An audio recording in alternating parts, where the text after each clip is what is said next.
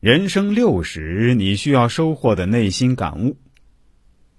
胡适说：“耳顺是能容忍逆耳之言，听逆耳不觉得逆耳。”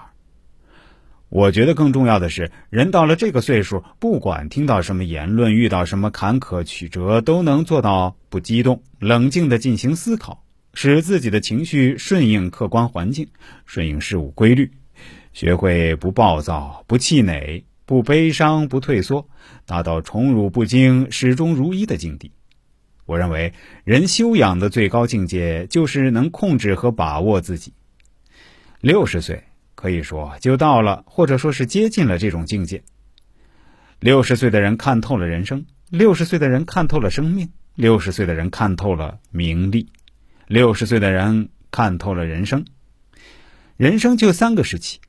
从出生到走向社会之前，是学习各种知识、学习本领、学会做人。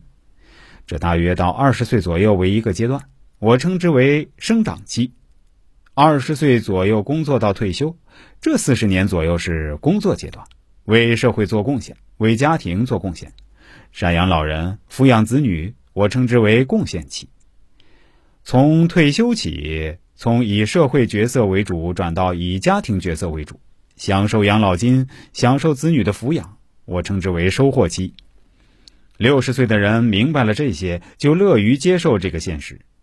他们清楚。每个年龄段的人就应该有那个年龄段的人应有的生活。六十岁的人看透了生命，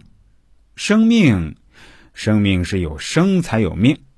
生决定和影响着生命，所以六十岁的人好好生活是最重要的。健康快乐的生活，不但可以减轻子女的负担，也是对社会的一种贡献，起码可以减少医药资源的消耗。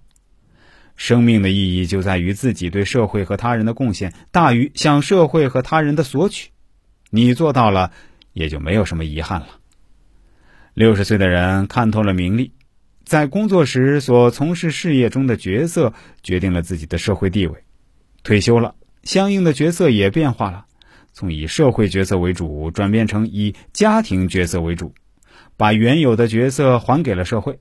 例如。你工作时是什么处长、科长、主任、工程师、教师、医生等等，